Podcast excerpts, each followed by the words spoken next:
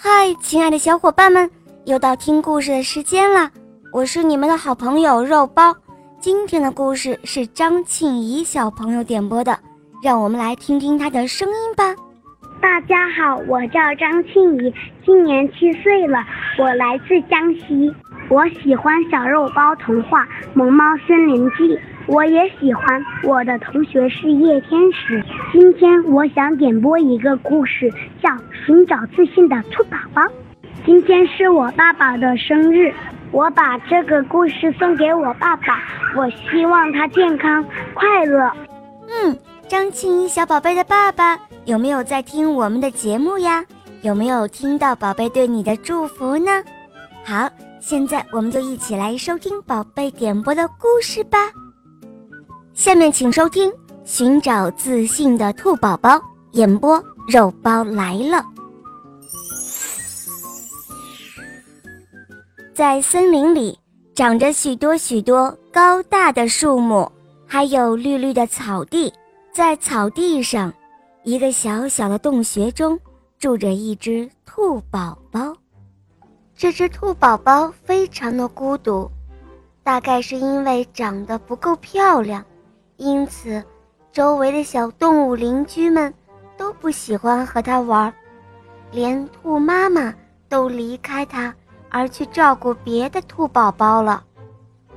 兔宝宝想和其他的动物邻居们相处，结果还是被别人欺负了，兔宝宝伤心极了。只有乌龟爷爷很喜欢这个兔宝宝，他看到兔宝宝伤心的样子，乌龟爷爷也会变得很难过。乌龟爷爷请兔宝宝吃很多很多的好吃的，而兔宝宝也很感激乌龟爷爷，暂时也就忘掉了伤心的事情，慢慢的开心起来。兔宝宝问乌龟爷爷。乌龟爷爷，我好想变漂亮，你知道有什么办法吗？乌龟爷爷低下头，他想了一会儿，然后对兔宝宝说：“孩子，只要你能够相信自己，你会慢慢变漂亮的。”可是兔宝宝却摇摇头，他对乌龟爷爷说：“乌龟爷爷，我想。”现在就变漂亮。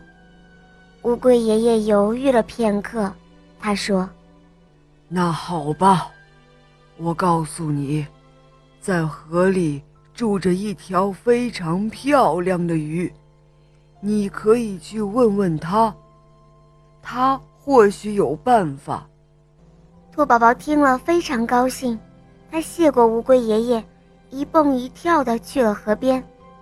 走了很久，兔宝宝终于到了那儿。这时候，美丽的鱼姑娘正高兴地在河面上一跃而起，跳来跳去，展示着自己美丽的鱼鳞和尾巴。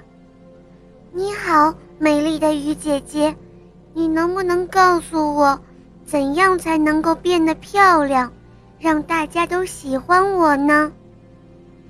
美丽的鱼姑娘看着兔宝宝，她笑着说：“我漂亮是因为我天天在这河中洗澡，你也天天用这里的河水洗澡，很快就会变漂亮了。”兔宝宝听了之后高兴极了，他开心地说：“真的吗，鱼姐姐？”“是啊，兔宝宝。”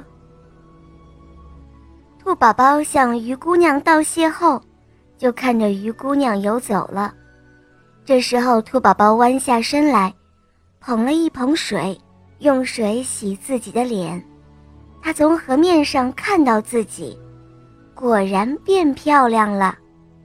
兔宝宝高兴极了，于是他每天都来到河边。慢慢的，他变得越来越漂亮，也越来越有自信了。看着漂亮自信的兔宝宝，兔妈妈和邻居们。也开始喜欢它了，于是兔宝宝跑去乌龟爷爷的家，他要感谢乌龟爷爷。听乌龟奶奶说，乌龟爷爷去了河边，兔宝宝也来到了河边，他看到乌龟爷爷正在和美丽的鱼姑娘聊天。